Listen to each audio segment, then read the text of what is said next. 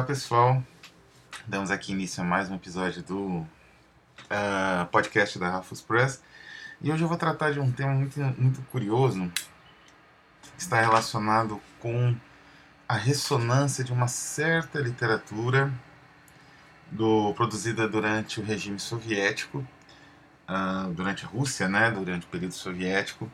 Essa literatura ela sofreu muito né, com a censura. Ela, por outro lado, é algo, digamos assim, extemporâneo, algo estranho, algo. Esse tipo de literatura não, não deveria ter espaço, em teoria, dentro da União Soviética, mas ela conseguiu um espaço e essa questão também você vou abordar. E posteriormente ela teve uma influência gigantesca, que é na verdade um pouco o foco do, do, meu, do meu vídeo aqui. Né? Seria as consequências dessa visão estética. Então, do que eu estou falando exatamente? Assim, no século XIX havia várias tecnologias de áudio, digamos assim, visuais, né? Ou até audiovisuais, de certa forma, né? Desde a lanterna mágica, né? Até desenvolvimentos posteriores, sempre tendo em vista tanto a captura da, do movimento, né? A captura da imagem, ela já começou a ser possível no início do século XIX, daguerreótipo e tudo mais. Não é? Cada vez mais foi se sofisticando, junto com a captura do movimento e a sofisticação, porque a captura inicialmente não era colorida e tal, a captura da, da imagem, existia a ideia da captura do movimento, né? Essa desembocou no cinema. E essa pesquisa, ela é, vem de séculos, né? Eu falei, ainda estou devendo um, um episódio sobre a Lanterna Mágica, né, é uma grande expressão dessa pesquisa inicial em torno da, da, desses dois ideais da humanidade, que é a captura da imagem e a captura do movimento. Né? Você captura a vida estática e a vida em movimento. E isso teve, como eu falei, um desenvolvimento de séculos. No século, no final do século XVIII, XIX começou realmente a corrida pelas chamadas patentes, né, que seria o registro desse material e dessas invenções e tudo mais, é, o registro público que permitia a exploração comercial dessas patentes, algo que realmente só no século XIX apareceu. Mas eu vou comentar isso num outro vídeo futuro. De qualquer maneira, porque eu estou falando então de tecnologias visuais e audiovisuais dos séculos, séculos anteriores ao século XX, porque eu gosto muito do tema, sim, mas também porque a, a, o, que, o gênero que estamos abordando aqui, como eu falei, teve um grande desenvolvimento na União Soviética, é a diablerie. A diablerie ela surgiu como algo, uma invenção audiovisual.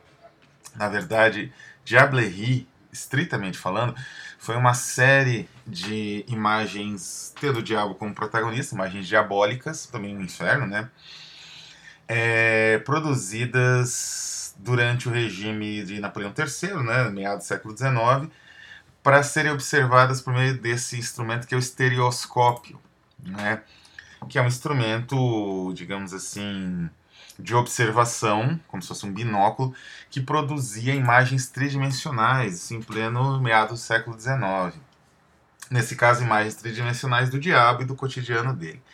É importante destacar, e depois vou falar mais um pouco disso, que essa a visão cada vez mais cotidiana do diabo tem muito a ver com a teologia e a, digamos assim, filosofia visionária né, desenvolvida ainda no século XVIII pelo Swedenborg.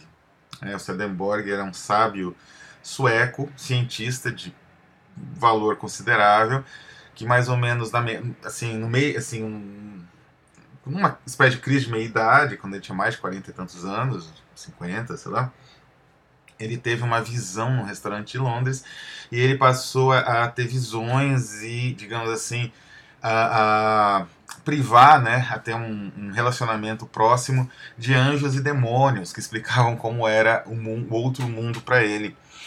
E a partir disso ele teve, com, digamos assim, uma, uma aplicação do conhecimento científico iluminista prévio dele nessas visões, né?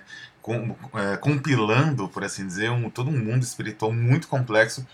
Teve uma imensa influência estética né, a partir de William Blake, que foi um discípulo barra opositor feroz de Swedenborg, até chegar em Baudelaire, em Mallarmé, no simbolismo francês.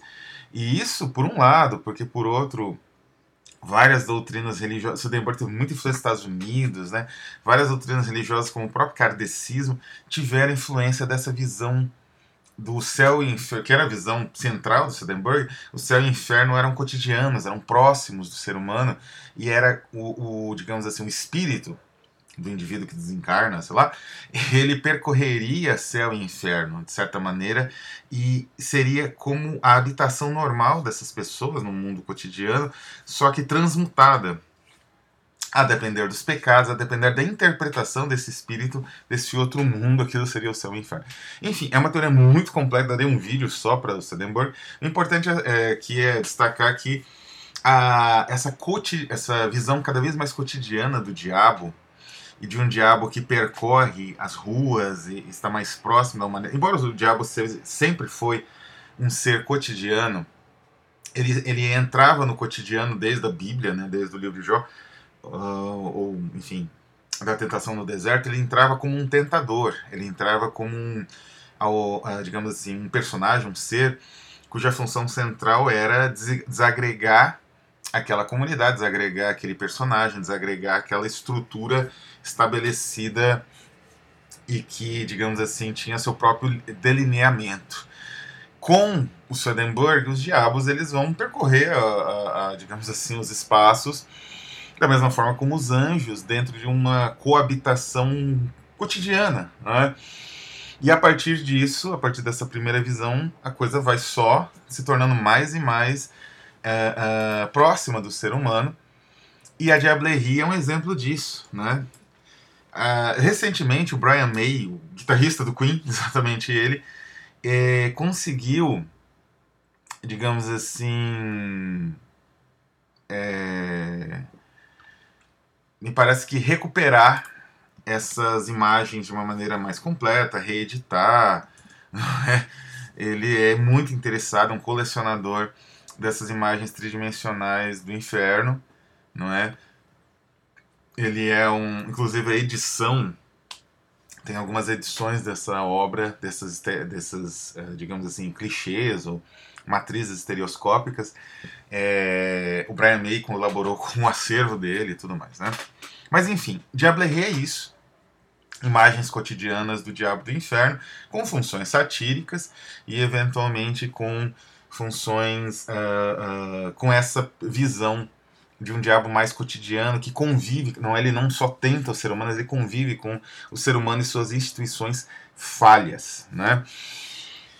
Pois bem, corta agora, né, da França do século XIX e temos, não é, a, a, a bom, a Diablerie em si, ela também é inspirada pelas danças da morte medievais e tudo mais, que eram também imagens cotidianas, mas existia um grande nível, e isso vai ser importante porque as danças da morte tinham um grande nível de alegorização, que a gente vai já tratar disso, que é uma, uma visão, uma questão muito importante no gênero que a gente vai conversar daqui a pouco. Mas, como eu falei, a, a Diablerie ela tem um nível de integração com o cotidiano um pouco maior que a Dança da Morte, cuja alegorização tira não é o demônio do convívio cotidiano e o coloca numa situação apocalíptica, né? A dança da morte tem esse lado, esse traço sempre dança da morte medieval, renascentista, né? Pois bem, corta, né, desse passado e temos agora a Rússia durante a Revolução Russa de 17, que institucionalizou, né, o, um, o primeiro regime socialista da história. Um, com uma série de alterações, né? O, o, socialismo ele atacou primeiro de tudo, digamos assim, a questão educacional que na Rússia era crítica, né? O número de analfabetos, a, a, digamos assim, o obscurantismo muito forte, principalmente categorias até mais populares entre o povo mesmo, entre os camponeses, um, um obscurantismo que levava a baixa produtividade em vários setores da economia, por conta dessa, da, da, da visão de, de, servidão, né? A servidão na Rússia, ela durou até o, o século XIX, uma servidão quase medieval. Então, assim, o trabalho do Lenin e dos, dos seus, digamos assim, uh, colaboradores foi gigantesco, especialmente no setor educacional, que era crítico né, para a Revolução Russa. E uma das questões centrais era realmente eh, de reduzir a influência gigantesca que a, eh, que a religião ortodoxa tinha na Rússia. Só basta ler qualquer livro russo do século XIX, especialmente Dostoiévski, né, para perceber isso. E eles fizeram de várias formas, desde realmente atacando a educação no sentido de formação dos jovens, formação das crianças mais sistemática, uma formação que, digamos assim, até hoje é de uma grande excelência, né? Mesmo, enfim, com tudo que aconteceu na Rússia recentemente, nos últimos 20 anos, né? Uh, 20, 30 anos. Uh, e também através de propaganda. Então a propaganda foi muito forte para exorcizar esse passado de é, excessivo domínio da Igreja Ortodoxa. Então, tem vários livros importantes com esses pôsteres, são impressionantes, né? Os pôsteres de propaganda. E ficou famoso isso até, o anticlericalismo do regime, que é uma característica que na União Soviética é muito peculiar e necessária, inclusive, mas ficou marcado como, um, enfim, uma barbárie, né? A destruição das igrejas e etc, etc, etc dentro da visão mais de propaganda né, de alguns setores aqui no Ocidente. Especialmente, claro, os setores religiosos. Mas o que, que acontece? Nesse, mesmo nesse clima, vou colocar aqui um catálogo de imagens e estudo de imagens desses pôsteres anticlericais também, que foi lançado recentemente pela Fuel Design de Londres, e é impressionante, né? Mas o que, que aconteceu? Né? Apesar de todo esse esforço, ressurgiu na Rússia o gênero fantástico exatamente durante o regime soviético, durante o período soviético. E mais, um gênero fantástico que recupera tanto a diablerie francesa né, do século XIX, quanto o próprio algumas uh, uma essência, né, uma visão essencial do gótico. E isso já vinha acontecendo. Tudo bem que isso não é novo. Essa visão, por exemplo, a, a na virada do século XIX para o XX, o Andreev, Leonid Andreev, é um grande escritor soviético desse, é, russo desse período, ele já tinha escrito sobre, por exemplo, Judas Iscariotes, né? Tendo em vista, em vista uma visão, ao mesmo tempo, que recupera alguns aspectos da figura histórica do Judas Iscariote e uma ideia, uma concepção alegórica muito, muito poderosa que transcende, na verdade, a alegoria. Mas isso seria aprofundado ainda na Rússia e você teria um fenômeno de diablerie surgindo. Eu vou citar aqui dois autores centrais, mas houve outros autores soviéticos que trabalharam com esse campo. O primeiro é menos conhecido, é o Alexandre Chayanov, acho que é assim que pronuncia, meu pronúncio de você é péssimo. Ele é, escreveu uma série de contos que foi relançado em francês, mas acho que em russo também, mais ou menos com esse título, com o Diableries Moscovite. Né? E o nome de estudo são histórias hoffmanianas, com um tempero gótico também bastante poderoso, não é? Ambientadas na Rússia, na Rússia às vezes contemporânea, às vezes nem tão contemporânea, em Moscou, né? Em São Petersburgo e tudo mais. E essas narrativas são saborosíssimas, embora não tenha a qualidade, digamos assim, a, o peso e a densidade do próximo autor que eu vou mencionar aqui. São histórias saborosíssimas, né? Desse Hoffman reencarnado na Rússia. E que trabalha exatamente com essa, é, é, essa visão do diabo comerciante, diabo cotidiano, comerciante, comercializa tudo. E o, é curioso que o Chayanov, ele era... Chayanov, sei lá, ele era economista, então era o setor mais importante, mais, digamos assim, poderoso né, da, da União Soviética, a economia era é central no pensamento socialista marxista, e ele mesmo criou as suas diableries, né? É, mas, evidentemente, essa recuperação do diabo não era uma recuperação religiosa, teológica, era uma recuperação polêmica dentro de um quadro geral de alegorização também, né? mas não só daquele tipo de alegoria medieval, não é? Alguns anos, mais ou menos no, nos anos 20, no período das diableries, o Chayanov me parece que ele também foi fuzilado na, nos expurgos dos anos 30, né? Houve o, os trabalhos, né, surgiram os trabalhos do Bakhtin, Mikhail Bakhtin, que falavam justamente da carnavalização do mundo, dessa nova visão da Idade Média, como com seus espetáculos muito específicos, como uma era não tanto de trevas, mas uma, uma era em que havia resistência popular, uma, uma construção de uma cultura popular, né? As ideias do Bakhtin vão influenciar muito a história, a recuperação da história medieval no século XX e a reinterpretação da Idade Média, né? Que eu já até comentei, eu não comentei sobre o Bakhtin, mas o Pasolini, né? Que eu, que eu citei, ele tem uma visão até meio próxima em alguns, alguns momentos da visão do Bakhtin desse, dos anos 20 e 30 na Rússia.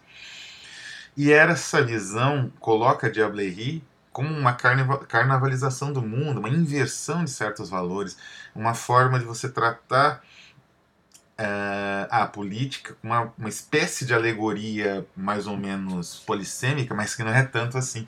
Então, quer dizer, tem um alvo, um alvo mais ou menos direto, mas encoberto pela alegoria, né?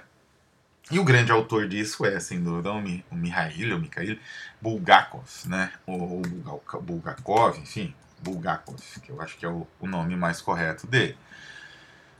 O, o Bulgakov, ele escreveu um Mestre a Margarida, que é, digamos, a grande obra nesse, nesse quesito, não é? E o Mestre Margarida demorou muitos anos para ser publicado, né? Ele era ele tinha uma o Stalin tinha um estranho apreço por algumas obras dele e ele conseguiu escapar do diferente do Chayanov, ele conseguiu escapar do fuzilamento, né? Mas o Mestre Margarida só foi publicado em 66.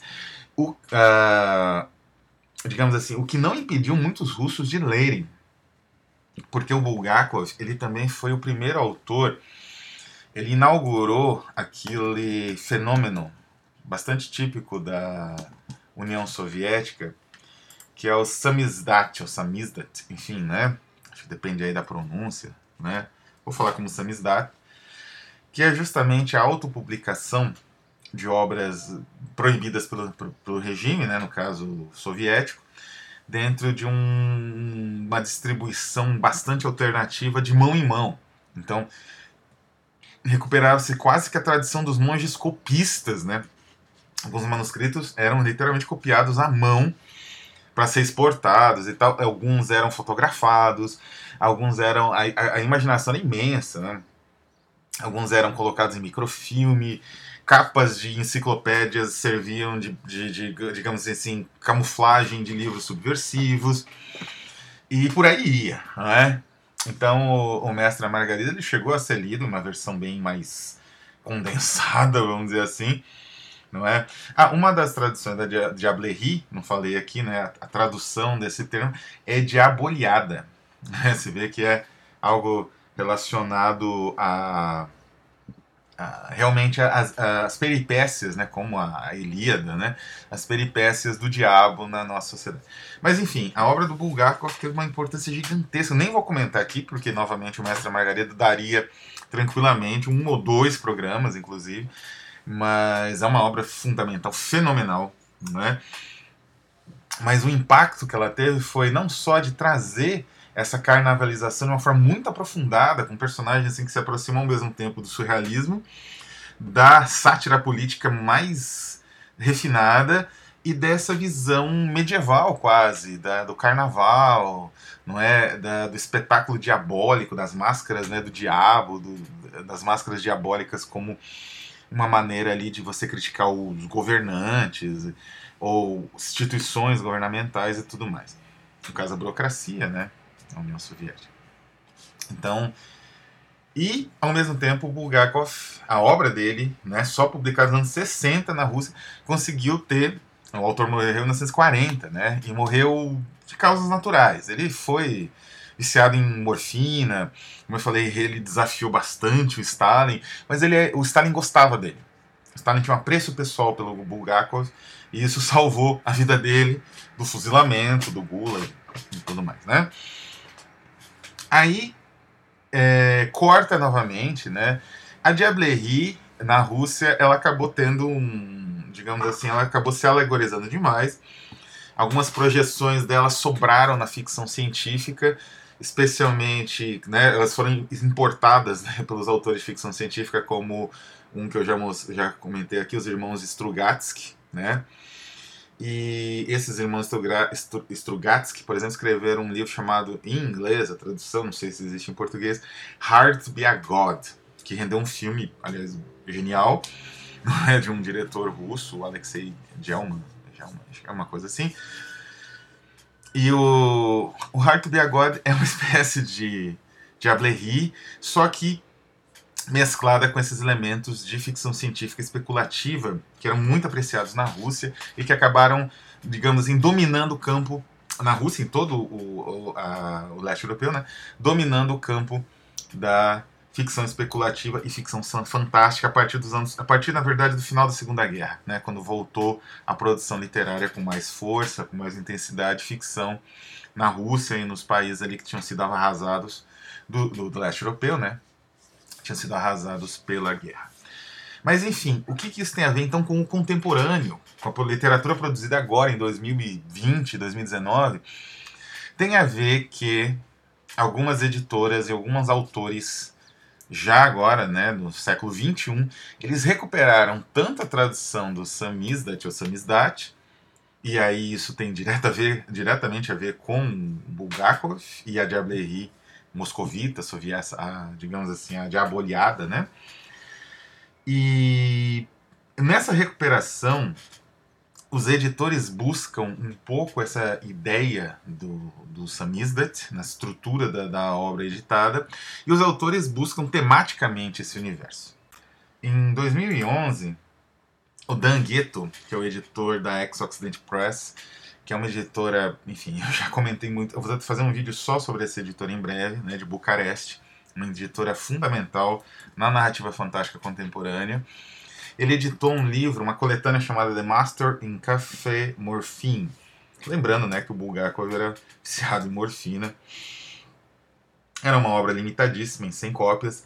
Colaboraram, entre outros, Mark Valentine, que é um autor que vai ser publicado esse mês ainda pela Rafus Press, Charles Schneider, Alison Bird, Justin Isis, que vai ser mencionado em breve, vai ser publicado em breve também pela Rafus Press, Nina Land, F. Lewis, Ray Russell, Eric Steiner Carson, Reggie Oliver, John Howard, que já foi publicado junto com Mark Valentine também, Jonathan Wood, que é, publica bastante conosco, Albert Power, enfim, Rhys Hughes, também mais um, né, preferido aqui.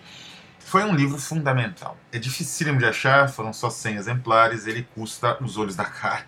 Não é? Infelizmente, eu, eu sou um, alguém que queria muito ter esse livro, mas é muito difícil de conseguir. Quem tem uma cópia não vende nem a pau. Mas o que, que acontece? Esse livro ele foi fundamental e ele gerou esse interesse novo né, pelo, não novo exatamente, mas esse, esse interesse, despertou novamente o interesse por Bulgakov pelos, digamos assim, samizdats, né, samizdat.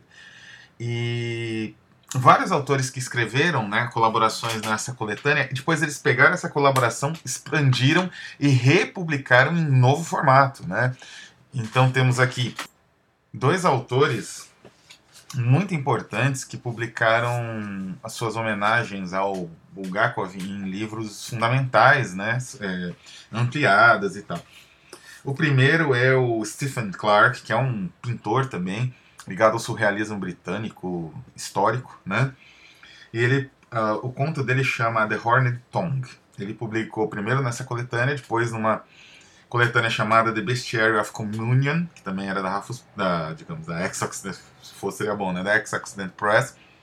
E depois ele publicou esse material num livro da Swan River Press, que é uma outra editora de Dublin. Todos esgotadíssimos e dificílimos de achar, mas The Hornet Tongue, que é a homenagem dele ao Bulgakov, é justamente sobre uma espécie de um volume raro de samizdat. E é genial a maneira como esse volume aparece na história, como é esse volume, que tem um, todo um quê medieval, né? lembrando realmente esse tratamento, essa, é, novamente, né, voltando à questão da Idade Média, esse tratamento crítico e mais sofisticado a esse período, que é muito diferente da imbecilização coletiva que existe entre os conservadores brasileiros e no mundo todo ao falarem de Idade Média. É uma narrativa, The Hornet Tongue, espero que um dia seja relançada, né?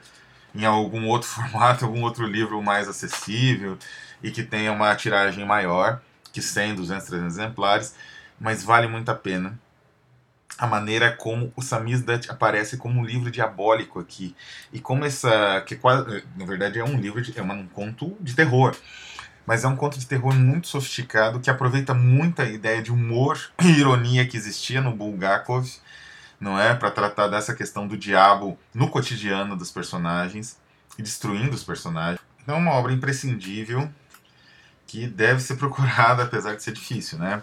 Eu não contei muito da história porque se você conta um pouquinho, né, é basicamente isso, é um bookseller, né, uma pessoa que vive de livros, da venda de livros, que entra em contato com esse volume desse samizdat.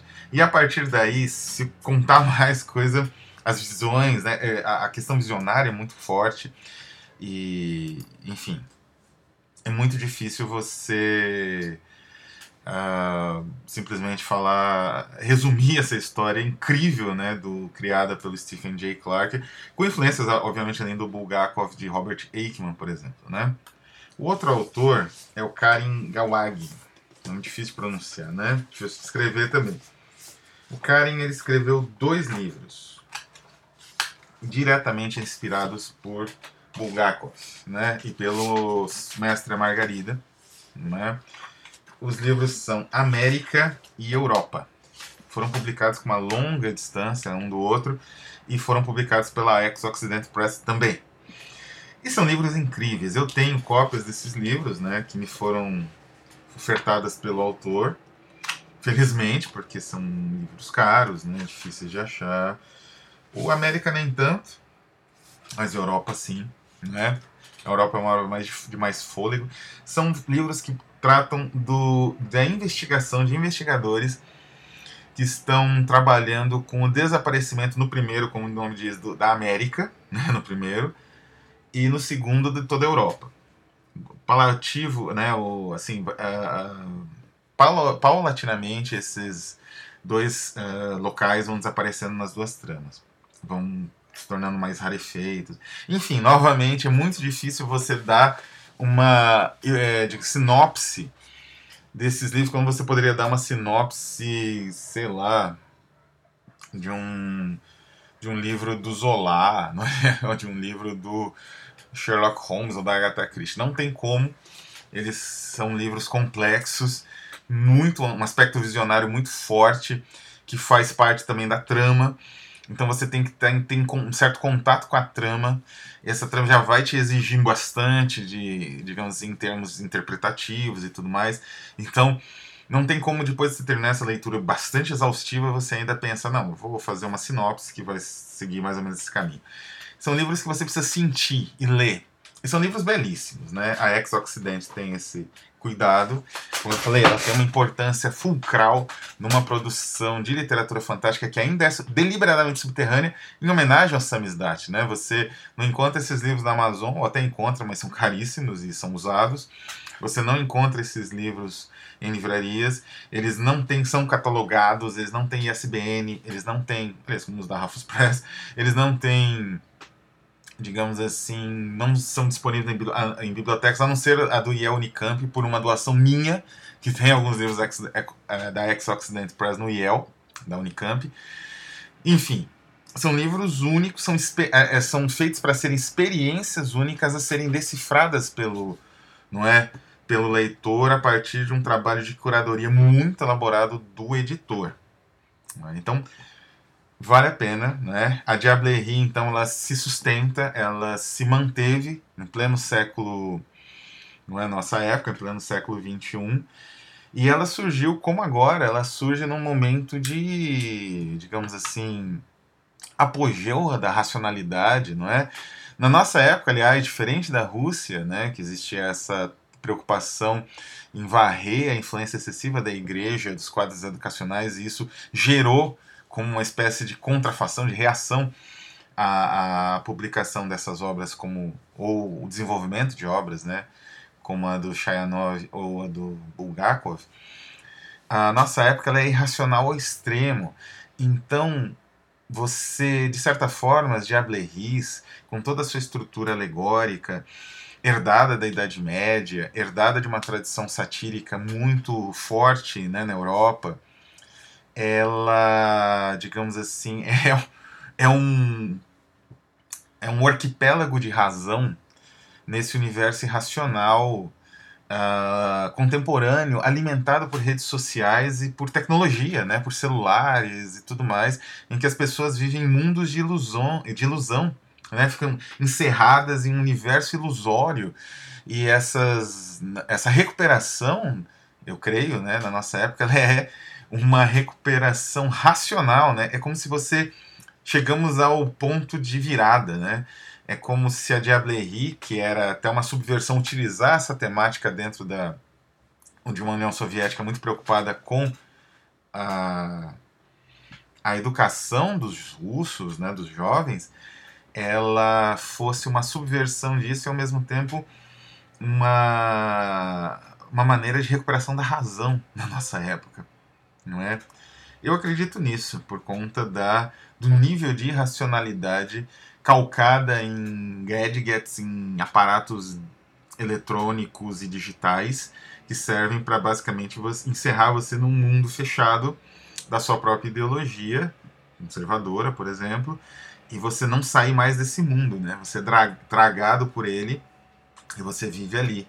Então a intervenção do demônio, do diabo nesse mundo é uma intervenção libertadora e uma intervenção que faz a racionalidade, digamos assim, ser restituída, não é? Ah, não que não fosse esse o objetivo também, só que era através da sátira.